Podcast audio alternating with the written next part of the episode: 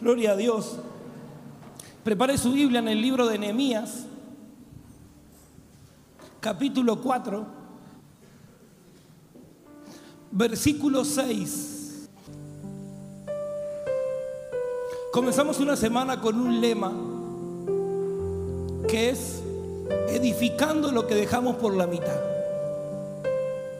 Decirle que está a tu lado, vamos a edificar lo que dejamos por la mitad. Vamos a edificar lo que dejamos por la mitad. Mire lo que dice la palabra del Señor para nosotros en este día. Nehemías capítulos 4, versículo 6 solamente.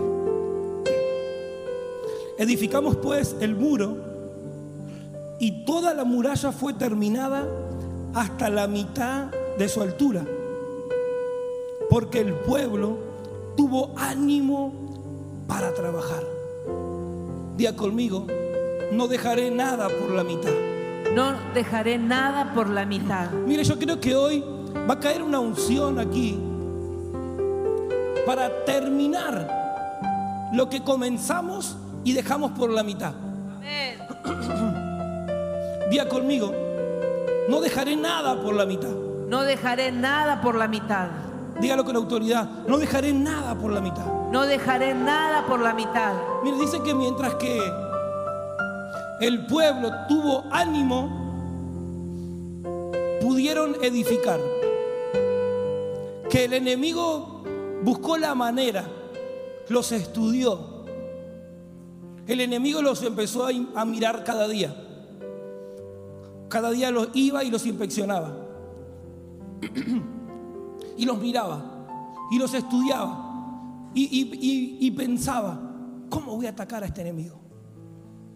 ¿Cómo voy a detenerlo? Porque no los puedo detener de ninguna manera. Pero le encontró un punto débil,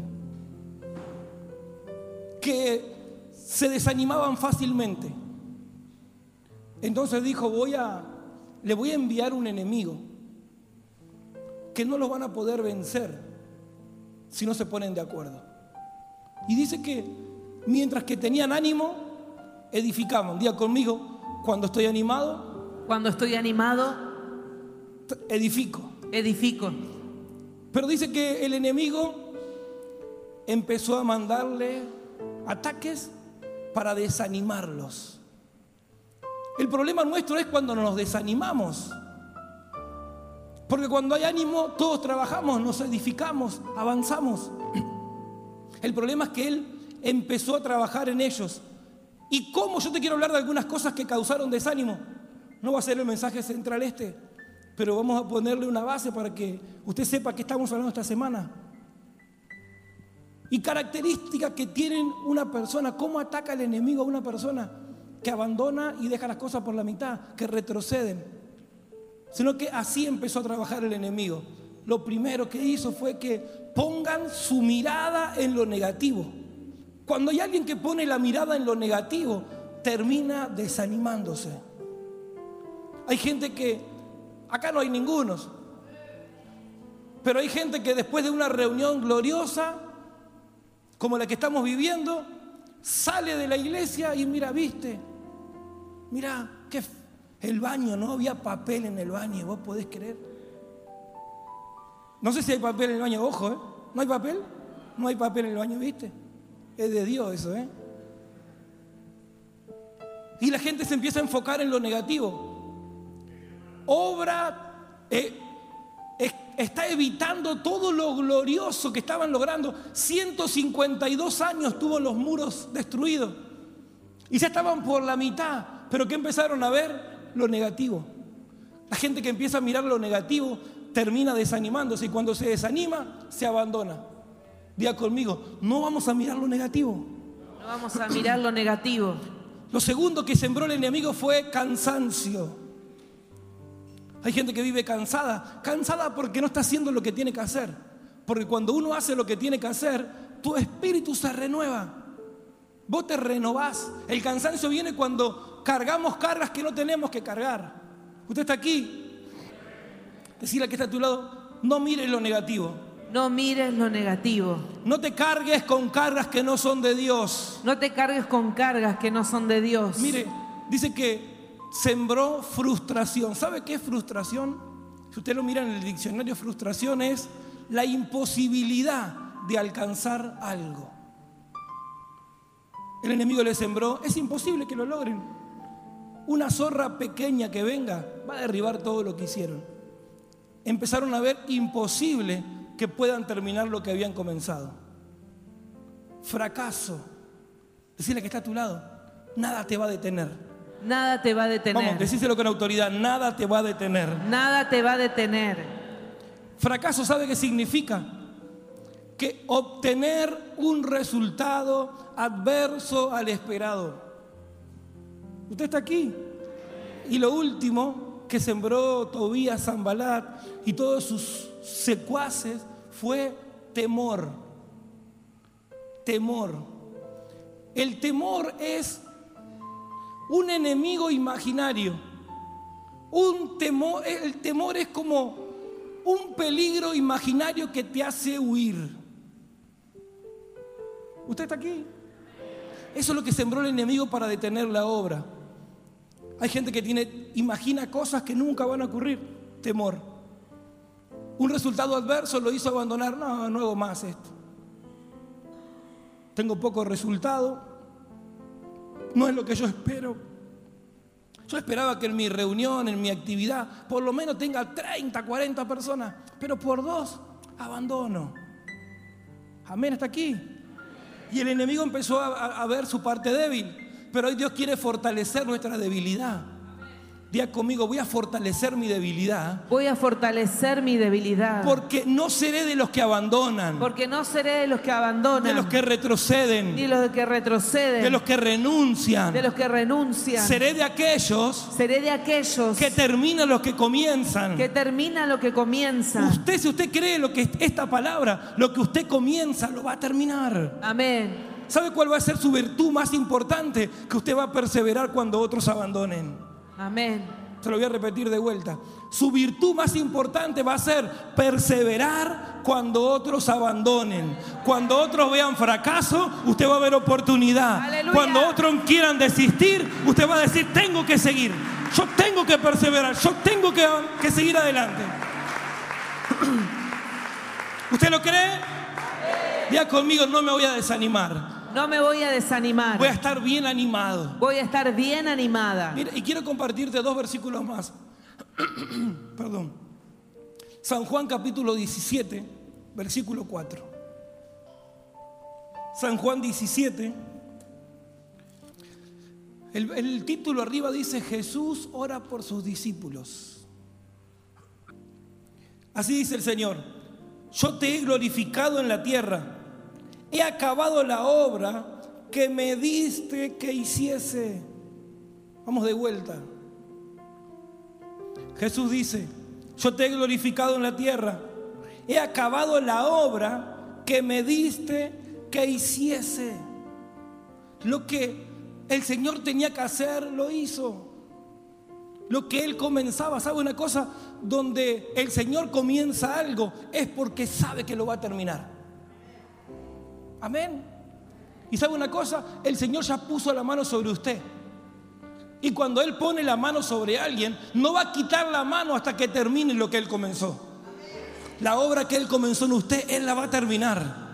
La obra que comenzó en esta iglesia, Él la va a terminar. La obra que Él comenzó en su familia, Él la va a terminar. Porque Él no pone la mano para abandonar. Lo que Él comienza, lo termina. Hoy yo profetizo sobre usted que el Padre hará una obra extraordinaria en usted y a través de usted en su familia y a través de su familia en su barrio, en esta nación. Así que no se sorprenda, porque donde Dios pone la mano, Él también termina la obra. ¿Habrá alguien que lo cree aquí? Amén. ¿Hay alguien que lo está creyendo conmigo? Amén.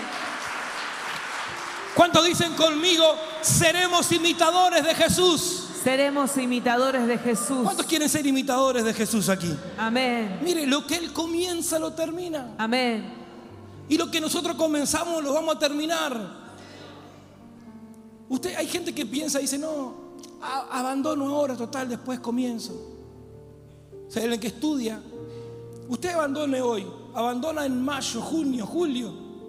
Usted no puede comenzar en enero y decir, no, pero yo estudié, sí, estuve cinco o seis meses, estuve dos trimestres con buenas notas. Cuando usted abandona tiene que volver a comenzar del principio.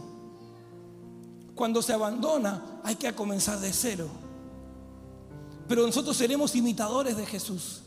Diga conmigo, seré imitador de Jesús. Ser imitador de Jesús. Lo que comienzo, Lo que comienzo, lo voy a terminar. lo voy a terminar. Vamos, dígalo con autoridad, que lo sepa el enemigo. Lo que comienzo, Lo que comienzo, lo voy a terminar. lo voy a terminar. Grítelo, lo que comienzo, Lo que comienzo, lo voy a terminar. lo voy a terminar. Mire, hay gente que ha dejado un montón de cosas por la mitad.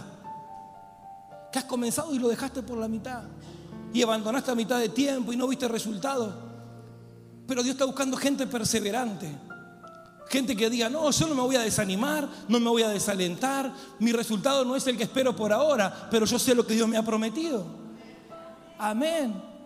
Usted está aquí. Amén. Decirle que está a tu lado, no vamos a abandonar. No vamos a abandonar. Vamos a terminar lo que comenzamos. Vamos a terminar lo que comenzamos. ¿Hay alguien que lo cree? Dos cosas van a ocurrir hoy. Todo yugo de inestabilidad se va a pudrir hoy. Diga conmigo, todo yugo de inestabilidad. Todo yugo de estabilidad, Inestabilidad. inestabilidad, Se pudre hoy. se pudre hoy. La unción pudre todo yugo. La unción pudre todo yugo. Acá no hay ninguno, pero hay en algunas iglesias gente inestable que comienza y luego abandona. Yo no puedo abandonar. Si quiero tener resultados favorables, tengo que perseverar. Yo no me lo imagino. Suponete al dueño de Coca-Cola que comenzó, ah, abandonó. No, perseveró. No me lo imagino el dueño de McDonald's diciendo, no, doble ánimo, hoy comienzo, mañana no, hoy no quiero vender hamburguesa. No, sino que tuvo que perseverar. Y quizás al principio no ha tenido los resultados que esperaba, pero su perseverancia lo hizo tener victoria. Porque el ánimo te puede ayudar a comenzar, pero el carácter te va a ayudar a terminar. Porque el pueblo tuvo carácter, ¿por qué? Porque tuvo un líder, Nehemías, que le sembró carácter. Le dijo, no, vamos a ser maduros, vamos a tener carácter. Mira hasta dónde llegamos. No podés volverte atrás ahora. Mira todo lo que alcanzaste. No te vuelvas para atrás. El ánimo los hizo que trabajen hasta la mitad, pero el carácter y la madurez los llevó a terminar lo que habían comenzado. Diga conmigo, voy a tener madurez, Voy a tener madurez. voy a tener carácter, Voy a tener carácter. para que cuando venga el desánimo, para que cuando venga el desánimo, yo siga adelante. Yo siga No le haga adelante. caso al enemigo. Yo le crea la promesa de Dios. Yo le creo a la promesa de Y Dios. si tenemos que hablar de alguien que lo logró, que la alcanzó y que venció todo obstáculo, es Pablo. ¿Cuántos conocen la historia de Pablo? ¿Sabe que el liderazgo no lo quería Pablo? Pablo era un asesino, Saulo era un asesino.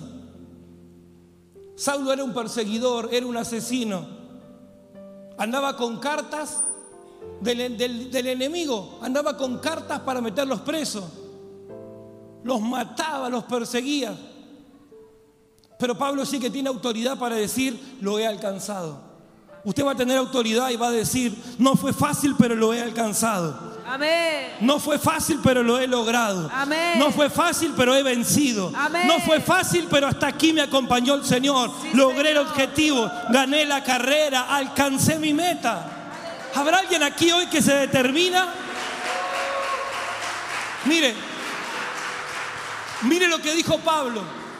Habla su Biblia en, en Timoteo, segunda de Timoteo, capítulo 4.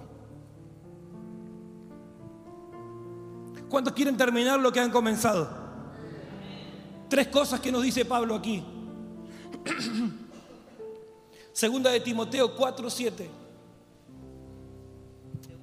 Segunda de Timoteo 4:7. Cuando usted lo tiene me dice amén. Amén. Rápido son, ¿eh? Dice, he peleado la buena batalla, he acabado la carrera, he guardado la fe. Vamos a leerlo de vuelta. Día conmigo, he peleado la buena batalla, He peleado la buena batalla, he acabado la carrera, He acabado la carrera. he guardado la fe. He guardado la fe. Tres cosas que tienen que estar en nosotros sí o sí. Tres cosas fundamentales para terminar lo que comenzamos. Número uno, Pablo dice, he peleado la buena batalla. Si yo me detengo en ese versículo, yo pienso, entonces hay batallas que no son buenas. Si Pablo dice, he peleado la buena batalla, Dios me habla a mí que hay batallas que no son buenas. Porque hay batallas que son para distraerte. Pablo no peleó con los discípulos porque eran batallas que lo iban a distraer. Pablo no peleó contra enemigos que no eran importantes porque sabía que iban a terminar desenfocándolo, desanimándolo, distrayéndolo, sino que Pablo sabía que habían batallas que eran importantes de pelear.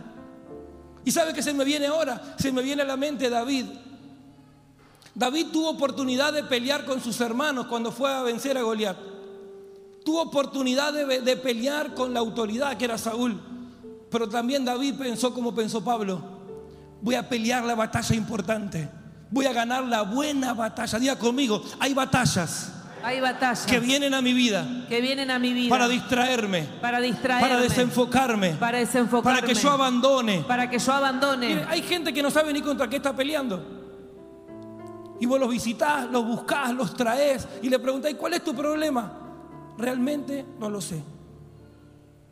Porque están peleando batallas que no son de Dios. Pero Pablo sabía que había una batalla que tenía que pelear, que era la buena batalla. Amén. Diga conmigo, voy a pelear solamente la buena batalla. Voy a pelear solamente la buena batalla. ¿Sabe por qué Pablo peleaba solamente la buena batalla? Porque cuando el enemigo te hace pelear con batallas que no están a tu nivel, batallas que vos no tenés que pelear, cuando te toca pelear la buena batalla, no tenés fuerza, estás cansado, estás desanimado, estás agobiado. Pero usted se va a preparar para pelear la buena batalla. Diga conmigo, voy a pelear la buena batalla. Voy a pelear la buena batalla. ¿Sabe qué? Eh, Dios me habló tremendamente con este mensaje. Porque hay veces que el enemigo nos desenfoca de tal manera que quiere que peleemos con cosas que son innecesarias. Y se me vino un mensaje que compartió una vez el apóstol Héctor y él compartió acerca de, hay enemigos que no nos podemos detener a pelear porque están muy por debajo de nuestro nivel. Usted está aquí. Estoy hablando a gente que va, va a terminar lo que comenzó. Si alguien que tiene autoridad para predicar esta palabra es el apóstol Pablo. Él comenzó mal, pero lo que él comenzó, él lo terminó. Si usted se detiene solamente a pelear la buena batalla, usted va a dejar de pelear. ¿Sabe lo que decía Pablo? Mi lucha no es contra sangre y carne. Hay gente que abandona porque está peleando con el hermano, pelea con el portero, pelea con el servidor, pelea con el pastor, pelea con la pastora. Y esa no es tu batalla. Y cuando tenés que pelear una batalla importante para defender tu casa, para defender tu ministerio, para defender tu posición, no tenés fuerza. Porque te desenfocó el enemigo peleando con lo que no tenías que pelear. Usted está aquí. Amén. Diga conmigo, yo me voy a guardar Yo me voy a guardar para pelear la buena batalla. para pelear la buena batalla. Porque hay batallas que no son importantes. Son solamente para desenfocarte. Está aquí. Decirle que está a tu lado. Pelea la buena batalla. Pelea la buena batalla. Hay batallas que no son importantes. Hay batallas que no son importantes. Lo segundo dice, he ganado la carrera. Decirle que está a tu lado, tenés que ganar la carrera. Tenés que ganar la carrera. ¿Sabe por qué hay mucha gente que abandona? Porque está viendo carreras que están corriendo otros. Usted no puede ver carrera que está corriendo otros. Usted tiene que correr su propia carrera. Amén. Si usted está viendo como otro corre, puede haber otro que corra más rápido que usted. Puede ser más inteligente que usted. Puede tener más fuerza que usted. Pero usted tiene que correr su propia carrera. Pablo dijo, he ganado la carrera. Yo me lo imagino, Pablo, no importa si había alguien que iba adelante, pero él ganó su carrera. ¿Está aquí? Porque a veces no ganamos. Porque estamos haciendo lo que Dios no nos manda hacer. Levante su mano al cielo, diga conmigo, voy a ganar la carrera. Voy a ganar la carrera. Vamos, dígalo con autoridad, voy a ganar la carrera. Voy a ganar la carrera. Yo, no- yo una vez corrí una carrera. Una vez, dos veces habré corrido. Y había gente que me pasaba, pero como caminando.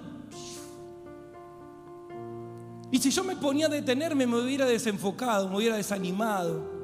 Hubiera dicho, ah, ¿para qué voy a seguir? Mira.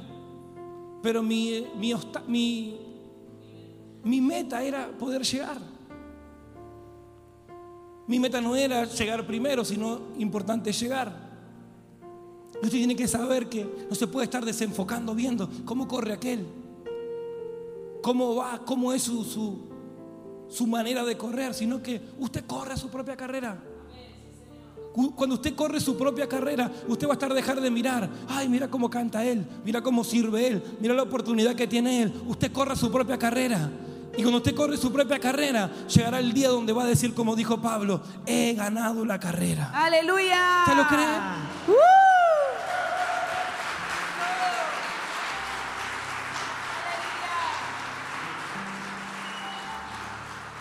Si está aplaudiendo a mí, es demasiado, pero yo creo que el Señor se merece un aplauso de honra.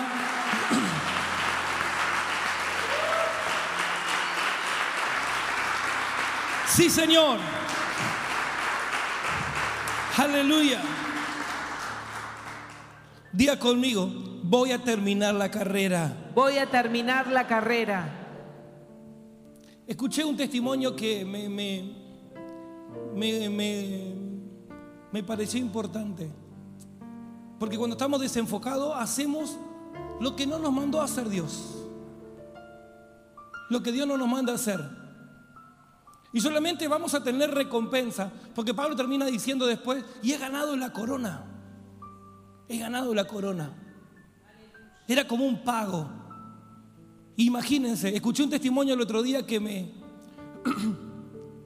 me dio, me gustó, porque dice que alguien llamó a un hombre porque tenía una filtración en el techo. Y cuando caía de la filtración del techo, manchó todo el piso y manchó toda la pared cuando caía. Entonces la persona que lo contrata le dice, mira, necesito que me arregles esta filtración. Y se fue a trabajar y dejó a una persona a cargo y cuando vino le dijo, ¿y terminó el trabajo? Sí, estuvo todo el día acá. Dice, reparó el piso, reparó el techo, eh, la- la- las paredes. Y se le hizo tarde y se fue. Entonces dice, pero yo no le mandé a reparar el piso, tampoco lo llamé para que me repare la pared, sino que yo lo mandé a que me repare la, la filtración que yo tenía en el techo. Entonces dice, yo no le voy a pagar porque hizo lo que yo no le pedí. Y se me veía con este mensaje, esta palabra, que solamente vamos a ganar la carrera cuando estamos haciendo lo que nos mandan a hacer. Dios me asignó a hacer algo. Yo puedo hacer en el medio cosas que sean buenas, pero ¿será que tendré la paga del Señor por hacer lo bueno y no hacer la voluntad? Ese hombre hizo algo bueno. Le reparó el piso, le reparó la pared, estaba dañada con humedad, el piso manchado por la filtración, pero no hizo lo que le mandaron a hacer. Pablo sabe cómo hizo, dice que Pablo les predicó, les predicó a los gentiles. Pablo les predicó a los reyes. Pablo le predicó a los hijos de Israel. Porque fue lo que Dios le mandó a hacer. ¿Sabe lo que le ocurría a Pablo cuando venía el enemigo a matarlo? El enemigo lo apedreaba, lo llenaba de piedra. La gente pensaba diciendo, ya está muerto. Pablo se levantaba porque él tenía una palabra dentro que decía, yo no voy a irme de esta tierra hasta que yo no acabe la carrera, porque estoy haciendo la voluntad del Señor. Cuando usted está haciendo la voluntad del Señor, se puede levantar el enemigo a querer matarlo, pero usted no terminará sus días hasta cumplir con lo que la, la voluntad del Padre. Nuestro problema es cuando estamos reparando la pared, cuando estamos reparando el piso, cuando Dios nos mandó a reparar el techo. ¿Usted está aquí? Amén. ¿Cuántos vinieron a terminar lo que comenzaron? Amén. Usted vino a terminar lo que comenzó. Usted tiene que poner por obra esta palabra. No mire cómo otro corre. Usted haga la voluntad del Padre. Si yo me pongo a mirar como otras iglesias corren, puedo perderme, pero tengo que mirar lo que está haciendo esta iglesia. Y lo tercero, dice Pablo, he guardado la fe. Decirle que está a tu lado, debes guardar la fe. Debes guardar la fe. Yo me imagino que cuando a Pablo lo metían preso, Pablo dice que le predicaba a los reyes. Me lo imagino a Pablo que los reyes le darían obsequios, relojes, cadenas, oro. Y que cuando lo metían preso a Pablo, me lo imagino que le robaban todo. Le robaban los bienes, le robaban lo que tenía. Pero Pablo dice, he guardado la fe. A usted le pueden robar todo, el enemigo le puede robar todo, pero usted tiene que guardar la fe.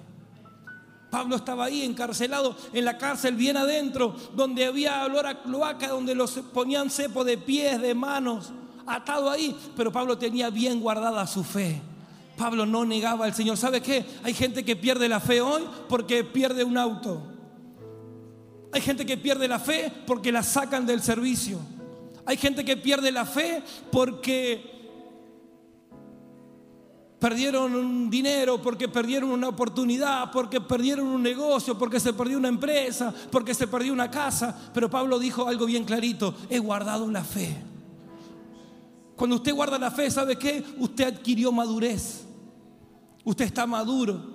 Estos 30 días que quedan, según los judíos, el 30 tiene que ver con la madurez. A la edad de 30 años Jesús comenzó su ministerio porque representaba que él ya era un hombre, que ya estaba maduro para ejercer su ministerio. Que en estos 30 días que quedan de este año el Señor nos dé madurez para decir, no importa, no tengo esto, no tengo lo otro, me falta aquello, pero yo tengo fe, yo tengo guardada la fe. Y con la fe que tengo lo voy a lograr, lo voy a alcanzar, lo voy a disfrutar. ¿Habrá alguien que lo esté creciendo?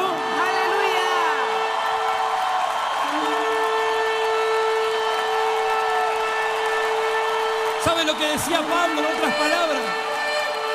Pablo estaba diciendo en otras palabras, yo retuve lo que no pudieron matar y lo que no me pudieron robar, que era la fe.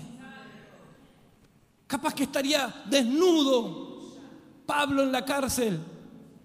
Pero Pablo empezó a declarar, porque la mayoría de las cartas Pablo la escribió en la cárcel.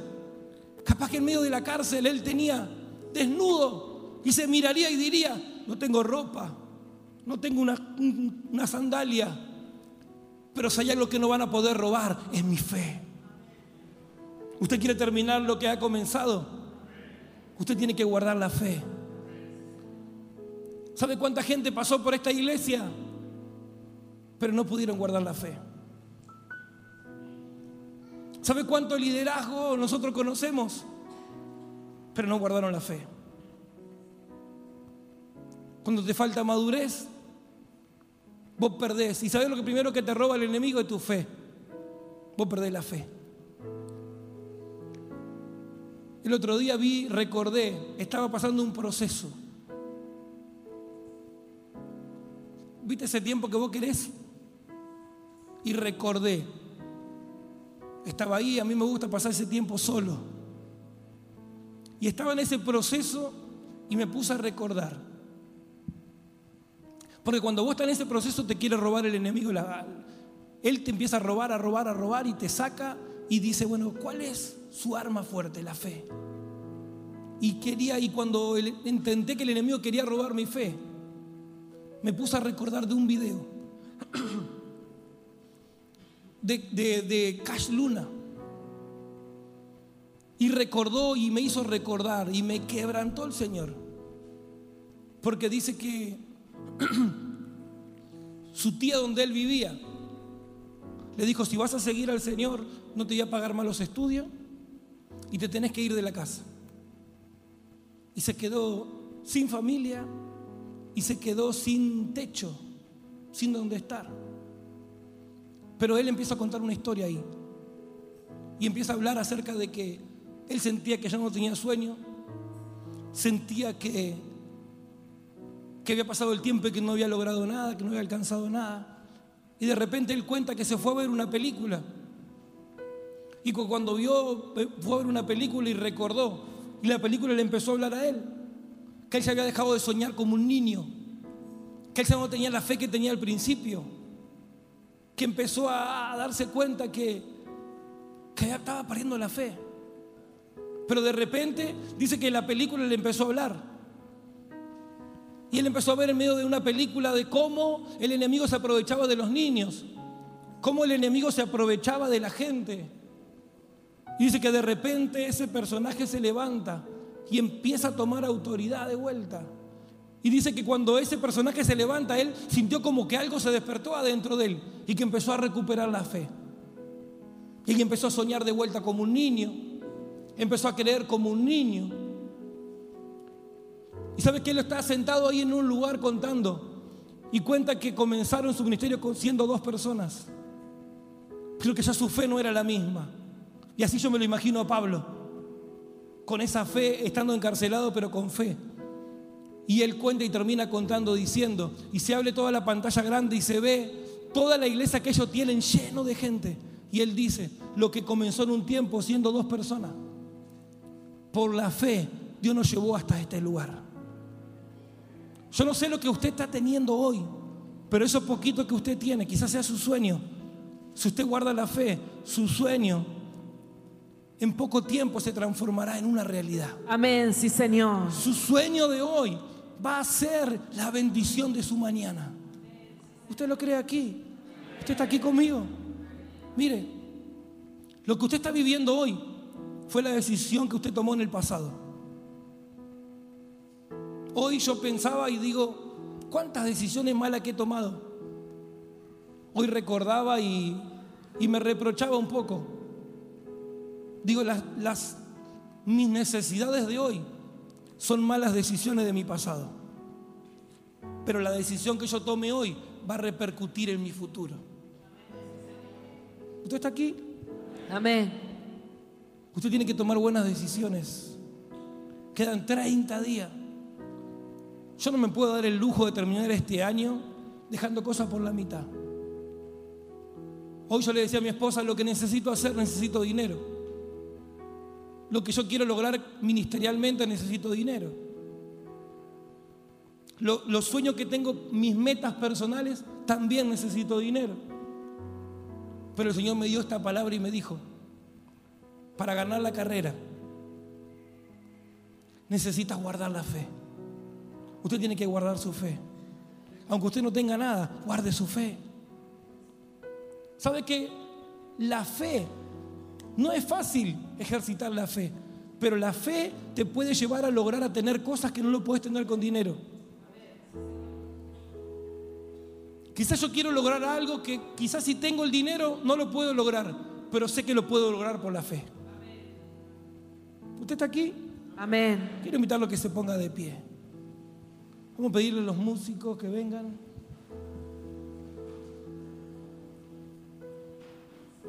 Usted no va a guardar la fe porque tiene. Usted va a guardar la fe aunque no tenga nada.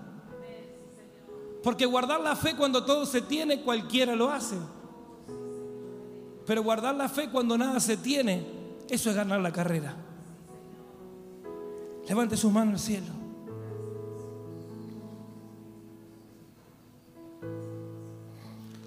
¿Sabe que Pablo en el libro de Hechos, creo que es en el capítulo 27, Pablo dice que se levantó un viento huracanado y que la nave se, rompió, se hizo pedazos. La nave que tenía Pablo era el, medio de transporte que él tenía.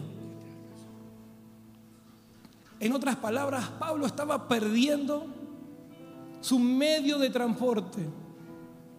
Pero si todo Pablo decía, yo sigo guardando la fe. Usted puede perder un montón de cosas en este tiempo, pero nunca va a perder la fe. Guarde la fe. Le pueden quitar todo lo que la gente pueda ver, pero la fe va a ir por dentro de usted. Y eso no se lo van a poder quitar. Y con la fe usted lo va a lograr todo. Usted va a, alcanzar lo que dejó por la mitad. Va a terminar aquello que quedó a media.